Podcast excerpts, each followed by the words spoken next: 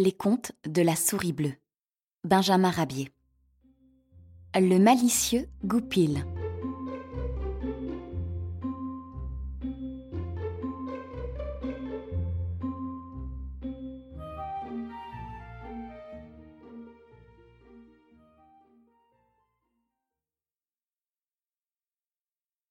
Maître Goupil était le renard le plus facétieux et le plus malicieux de la forêt de Gâtine. Le nombre de bons tours qu'il joua aux hôtes de ses bois reste presque incalculable. Rencontrant un jour le cerf Actéon, il lui dit Ces branches que tu portes sur ta tête sont pour toi un bien gênant fardeau Oh oui, répondit Actéon. Aussi suis-je heureux quand arrive la saison où mes bois tombent. À quelque temps de là, Goupil rencontra notre cerf. Tiens, tes bois sont tombés, lui dit-il. En effet, je voudrais bien qu'il ne repousse jamais. J'ai un moyen qui te donnera toute satisfaction, reprit le renard, en montrant au cerf un bonnet de caoutchouc qu'il avait trouvé dans l'herbe.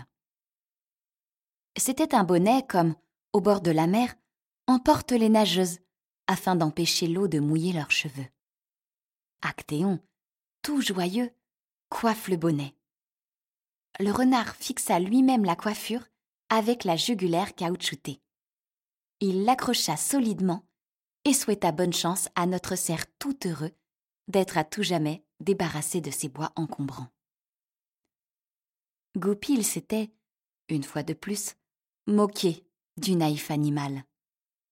Les bois repoussèrent comme par le passé, mais ils tendirent le caoutchouc qui, bientôt, prit la forme d'une coiffure monumentale.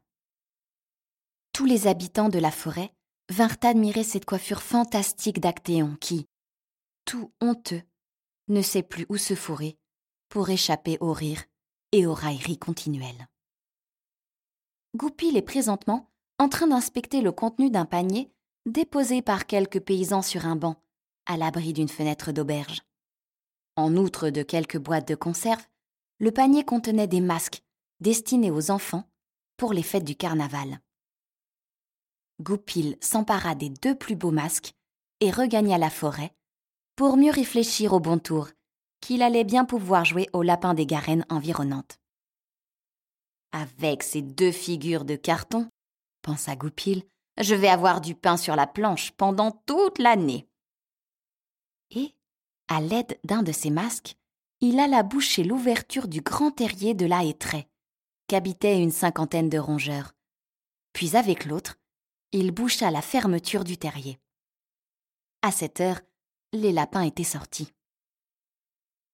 Quand ils voulurent rentrer, ils aperçurent, à la porte de leur domicile, une tête grimaçante, et ils s'enfuirent épouvantés. D'autres, à cet instant, se présentaient à la sortie. Ah. Les malheureux ils faillirent tomber de peur à la renverse. Sans domicile, les lapins erraient sous les arbres. Goupil en profita pour faire sa cueillette. Deux d'abord furent accouplés par les oreilles.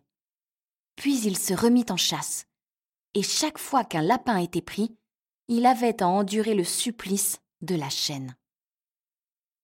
Ainsi rivés les uns aux autres, les lapins étaient obligés de vivre sans jamais se séparer. Goupil avait-il faim? Vite, il détachait un lapin et déjeunait aussitôt. C'était le summum du pratique.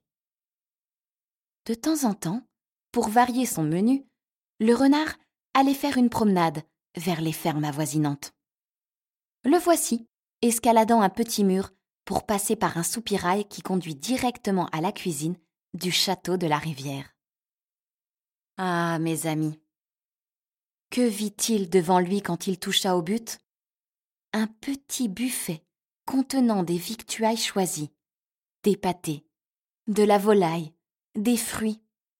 Et quelle aubaine La porte était ouverte. Goupil entra de plein pied dans le meuble sympathique. Mais il avait été vu par Julot, le chien du cuisinier. Julot, à pas de loup, s'approcha du buffet. Il poussa la porte. On entendit le claquement d'un loquet. Le renard était pris, et bien pris. Qu'était donc ce meuble? Tout simplement une glacière. Je vous laisse à penser la tête que devait faire Goupil, avec 30 degrés au-dessous de zéro. Julot laissa son prisonnier enfermé pendant une heure. Quand il rouvrit la porte, le renard n'était plus qu'un énorme glaçon. On le plaça sur une planche à roulettes. Et Gaston, le fils de l'instituteur, le promena ainsi à travers le pays, jusqu'au moment où Goupil se mit à dégeler. Il tomba alors inerte comme une loque. Et c'est ainsi que finit Goupil, le renard facétieux de la forêt de Gâtine.